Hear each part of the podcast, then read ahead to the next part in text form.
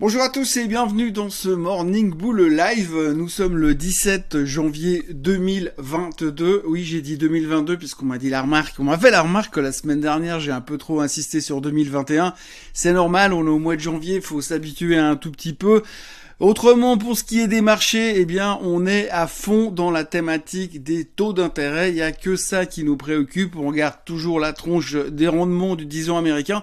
Et puis, on se pose des questions sur quoi, quand, comment, où ça, qu'est-ce qui va se passer ces prochains mois. Alors, on sait bien sûr que la Fed va nous monter les taux. On ne sait pas à quelle vitesse, ni à quel rythme, ni comment ils vont le faire, ni de quelle manière. Mais enfin, pour l'instant, on est en pleine spéculation et on raconte plein d'histoires dans tous les sens. Et c'est vraiment la préoccupation du moment. La semaine dernière, on a terminé un petit peu dans le pâté pour ces mêmes raisons.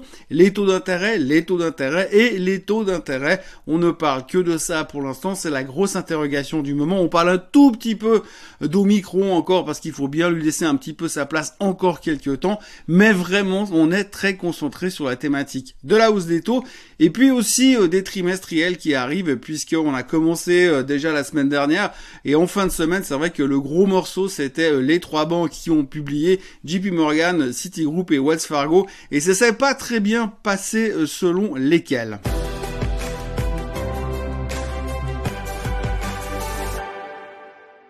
Donc si on prend très rapidement les chiffres du trimestre des bancaires, on a eu Citigroup qui était plus ou moins ok, mais ça finissait légèrement en baisse.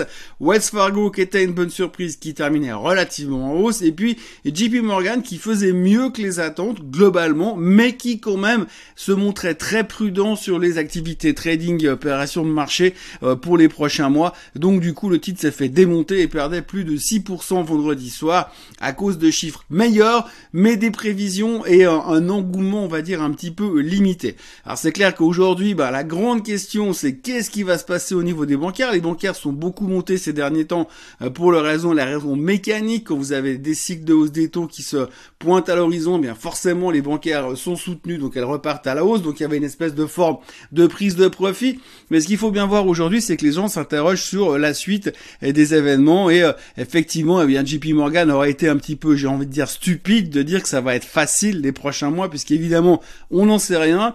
La visibilité est très euh, ténue, on va dire. Et puis, effectivement, bah, comme on ne sait pas trop ce qui va se passer sur la thématique des hausses des taux, quoi, quand, comment, comme je le disais tout à l'heure, eh bien, on peut se poser pas mal de questions. En gros, Beaucoup d'hésitations, beaucoup d'interrogations et surtout des sanctions assez terribles. On voit vraiment, encore une fois, que lors de la publication, de, lors de cette saison des résultats qui commencent vraiment maintenant, eh bien, on va se faire euh, euh, massacrer s'il y a des déceptions ou s'il y a des méfiances sur l'avenir. Ce qui est relativement logique finalement, puisqu'aujourd'hui, bah, la visibilité est relativement euh, mauvaise et les gens vont pas commencer à arriver en disant oui, ça va rigoler, ça va être tellement facile les prochains mois. Vous inquiétez pas. Alors forcément, il y a une certaine méfiance et pour l'instant, la méfiance, on n'est pas monstre fan. Alors, ce qui est assez rigolo par rapport à la hausse des taux, c'est que si vous ouvrez les journaux ce matin, eh bien, vous allez apprendre que plein de banques ont des avis. Oui, bien sûr. Alors, on a déjà Deutsche Bank qui parie sur 4 hausses des taux. On a Goldman Sachs qui parie sur 4 hausses des taux. On a JP Morgan qui parierait jusqu'à 7 hausses des taux en 2022. Et puis, on a aussi Monsieur Bill Ackman. Alors, Monsieur Bill Ackman, c'est un hedge fund manager que vous connaissez peut-être, qui a eu euh, des hauts et des bas, mais qui pour l'instant est au firmament des hedge fund managers.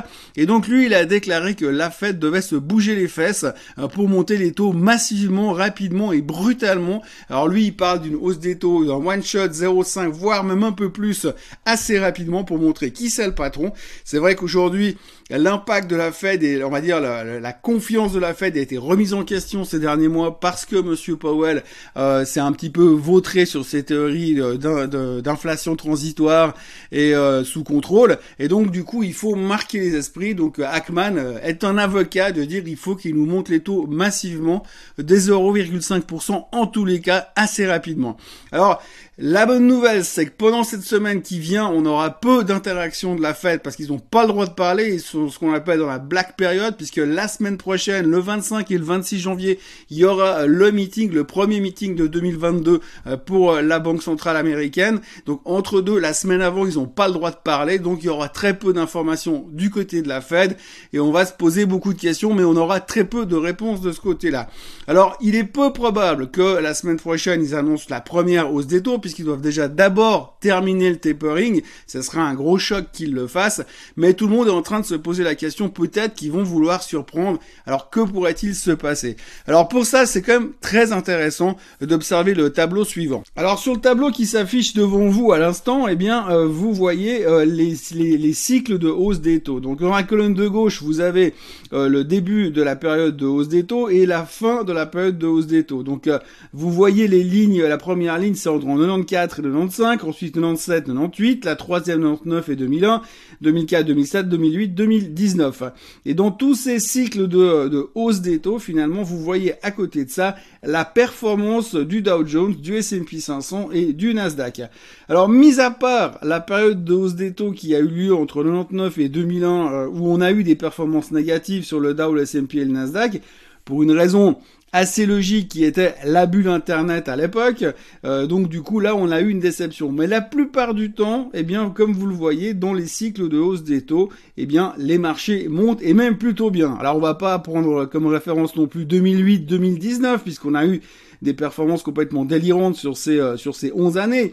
Mais si on regarde sur des périodes un petit peu plus courtes, euh, ce qui devrait plus correspondre à ce qu'on va avoir ces prochains temps, eh bien sur une période, on va dire de 12 mois, vous avez quand même une moyenne de hausse de 13 ou 14% sur le S&P 500. Ce que je veux dire c'est dans tout ça, c'est que quand vous avez des périodes de hausse des taux, eh bien en général, ça veut pas dire que les marchés financiers se pètent la figure derrière parce que les taux montent. C'est clair que ça va ralentir l'argent facile, ça va poser des petits problèmes à tout ce qui est croissance, puisqu'on sait que tout ce qui est titre de croissance souffre d'un marché où les taux remontent, puisque l'argent devient plus cher. Euh, mais en dehors de ça, sur le long terme, ça continue à relativement bien fonctionner quand même. Ce qu'il faut voir de nouveau, c'est qu'il y a croissance et croissance. C'est clair que si vous avez les taux qui montent de 1% et que de l'autre côté, vous avez quand même des boîtes qui vous font des, croissances, des croissances de 80% ou 100% par année, ça va pas changer grand-chose, mais il y a juste un effet psychologique au début de la, de la saison finalement de hausse des taux où on voit que les marchés actions ont de la peine, mais ensuite ça suit encore une fois la tendance. Preuve en est donc ce tableau que vous venez de voir. En tout cas, on aura le temps d'y réfléchir encore aujourd'hui, puisque aujourd'hui, il faut quand même signaler que c'est Martin Luther King Day aux États-Unis, donc les marchés américains seront fermés. Qui dit marché américain dit en général marché européen plutôt tranquille. Ils cherchent un petit peu leur voie, mais comme on a très peu d'indications sur ce que vont nous faire nos amis d'outre-Atlantique demain, pour l'instant, ça risque d'être une journée, un lundi, un début de semaine relativement calme. Dans les petites news de la journée, hier soir, le Crédit Suisse a annoncé le départ de son chairman. Euh, le big boss du Crédit Suisse s'en va. Donc vous avez déjà entendu plusieurs fois que monsieur a fait deux, trois petites conneries, euh, grande spécialité de la maison, donc il s'est fait un petit peu choper, euh, aller voir des tournois de tennis euh, en avion alors qu'il était censé euh, être confiné à la maison comme tout le monde, forcément, c'est il y a le peuple et les autres, et donc finalement, à force de traîner des casseroles de ce côté-là, il a quitté le Crédit Suisse, donc il n'est plus chairman du Crédit Suisse. Peut-être bonne ou mauvaise nouvelle, on verra comment le marché va l'interpréter aujourd'hui. Autre nouvelle, on notera aussi la hausse des tarifs de Netflix. Alors je sais que ça va pas changer grand chose, mais les plans euh, d'achat passent de 13,50 euh, à 14 ou 15 dollars. En gros, 10% d'augmentation euh, des prix aux États-Unis sur Netflix, également au Canada.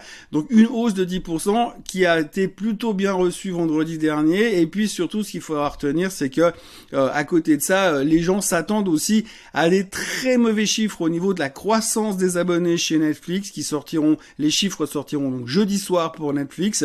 Et tout le monde, il y a déjà pas mal d'articles qui ont été publiés tout le monde s'attend à des mauvais chiffres de ce côté-là. Donc il faudra toujours bien voir comment ça va être interprété puisqu'on s'attend tellement à des chiffres pourris que si jamais ils sont moins pourris que pourris, eh bien ça pourrait être finalement une relativement bonne nouvelle. Donc à surveiller cette semaine, Netflix publiera ses chiffres jeudi soir après la clôture. Et puis bah, puisqu'on parle de publication, les choses vont s'intensifier. Hein. donc il est clair que depuis vendredi, c'est officiel, la saison des résultats a commencé. Ça va continuer euh, de manière assez conséquente cette semaine beaucoup de banques. Goldman Sachs de, demain, entre autres. Alors, les banques, on l'a vu, hein, ça sera une question d'interprétation. Ce qu'il faut retenir surtout dans les banques, c'est que c'est vraiment les cordonniers les plus mal chaussés. On sait toujours que quand vous avez des analystes qui font des prévisions sur des sociétés tech ou sur des sociétés pétrolières, c'est déjà jamais simple. Mais des analystes qui font des, des prévisions sur les sociétés bancaires, c'est encore pire, puisqu'on a l'impression que dans leur monde à eux, ils arrivent même pas à faire des prévisions concrètes sur euh, comment est-ce qu'on peut estimer l'avenir euh, des bancaires. En tout cas, les écarts de prévision par rapport à la réalité sont toujours monstrueux dans le secteur bancaire et l'interprétation qu'on fait des résultats est toujours très très très compliquée à comprendre, à analyser et percevoir. On l'a encore vu avec ce qui s'est passé avec les trois banques vendredi dernier.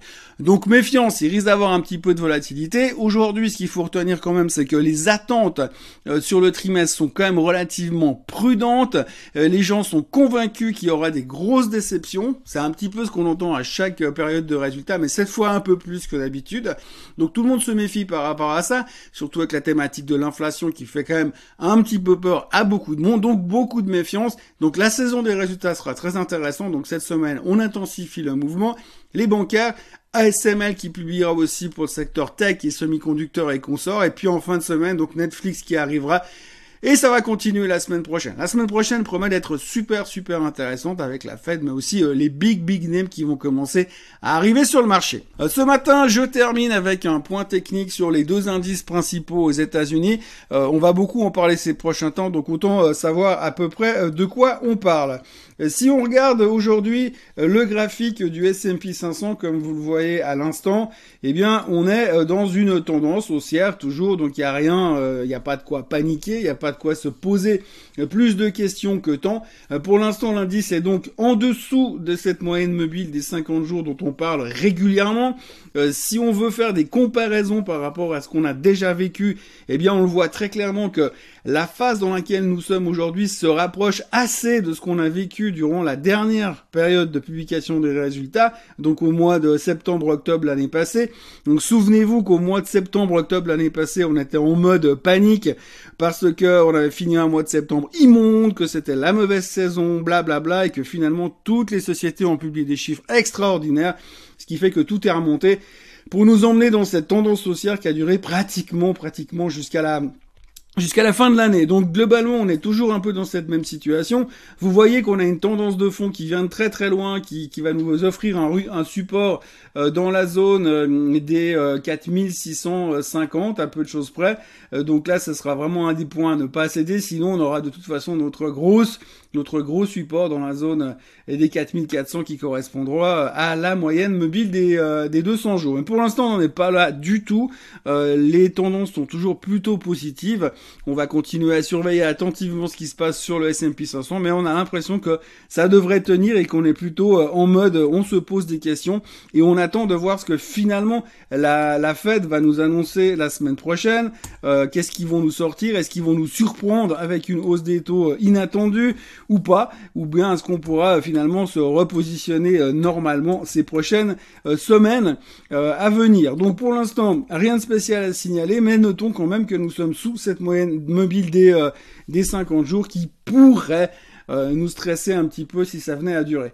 Euh, sur l'autre chart, donc le Nasdaq, le Nasdaq 100, on a aussi cette problématique de moyenne mobile, mais ça fait un moment qu'on est en dessous de la moyenne mobile des 50 jours.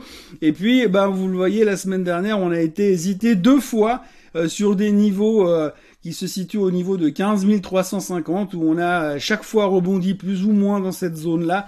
Alors est-ce que c'est euh, une tentative de vouloir remonter une fois pour toutes ou pas? Alors évidemment, euh, le juge de paix là aussi sera les résultats qui vont arriver ces prochaines semaines. Autant vous dire que si Apple, Microsoft et Google se plantent sur le trimestre, eh bien ça va être très compliqué de ne pas aller chercher la moyenne mobile 200 euh, jours cette fois. Pour l'instant, tout le monde regarde avec attention cette zone de correction, comme vous le voyez sur le graphique, hein, cette zone pointillée qui correspond finalement à cette zone où si on venait à casser ces niveaux, on pourrait dire qu'officiellement le Nasdaq est entré dans une zone de correction. Et là, on va commencer à nous parler de bear market, de fin du monde et tutti quanti. Donc voilà, pour l'instant, à surveiller les points de support sur lesquels le Nasdaq a rebondi déjà deux fois la semaine dernière. Mais ça, avant demain, de toute façon, on n'en saura pas plus pour l'instant. Voilà, grosso modo, ce qu'on pouvait dire en ce lundi matin, lundi calme, je le rappelle, puisque New York est fermé aujourd'hui. Donc euh, d'ici là, n'oubliez pas de vous abonner à la chaîne Suisse Code Suisse et puis de liker cette vidéo. Et puis bah comme d'habitude, on se revoit demain à la même heure et au même endroit pour parler de la vraie, du vrai début de semaine avec un New York qui sera ouvert demain. Très bonne journée à tous. Bye bye.